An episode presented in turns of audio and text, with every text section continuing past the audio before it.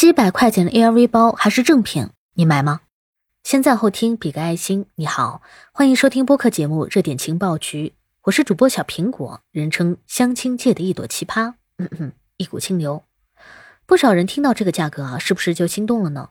如果我告诉你这只是一个帆布袋，你还会趋之若鹜吗？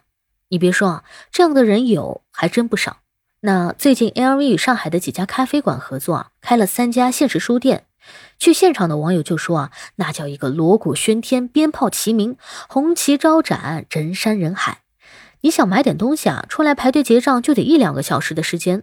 里边呢也确实卖书，这现实书店内啊，最便宜的城市指南单价是二百九，包括三百九的、四百四的、一千一百五的、一千二的，哎，都有。但这都不是重点。重点是什么呢？买两本书可以获赠一只印有该品牌 logo 的帆布袋。也就是说啊，你想获得一个帆布袋，至少也需要花五百八。如果要集齐三种颜色啊，最低也需要一千七百四。怎么样？你现在还觉得值吗？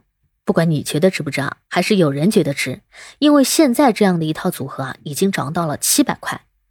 那有人就说了啊，人家可能是为了书去的呢。不好意思啊。我特地去查了一下，这个最低二百九的书啊，现在二手市场呢，通通一百二，只要一百二。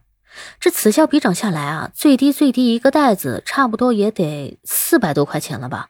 哟，LV 这标的价格是不是也被算出来了？这个事情出来以后呢，网上是骂声一片，说提着这个帆布袋，好比印着又蠢又穷又虚荣的一个标签。但是买了的人啊，觉得每个人对品味的理解不同，跟虚荣无关。这品牌有它的价值，千金难换爷愿意。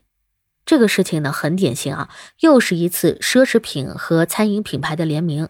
之前喜茶就跟奢侈品芬迪搞过联名，喜茶借此啊收获了不少粉丝和赞誉，成为了大赢家。但这次 LV 跟咖啡品牌的联名怎么就不一样了呢？几乎是一边倒的骂声。为什么差别会这么大呢？首先强调一下，虽然是买两本书再送帆布袋，但很多人啊其实并不是冲着书去的，而是冲着帆布袋去的。所以可以理解为啊，就是花了五百八买了一个帆布袋。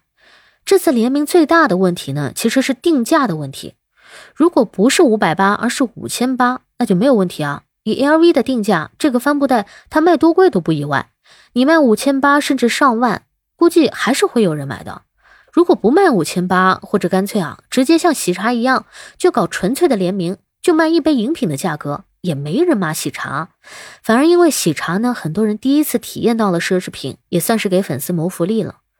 但是啊，LV 的这个帆布袋呢就不一样了，五百八这个价格啊，讨好的并不是 LV 的消费者，也不是 Manner 这种咖啡的消费者。问题在于定价五百八，这是在诱惑不是那么富有的人，激发了他们内心的小魔鬼。花了五百八来个印着 LV 的帆布袋，还是能够买得起的。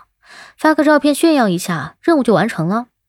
如果你直接定价五千八，他就不会有这个念头了。毕竟这个价格在上海呢，也够付一个月的房租了。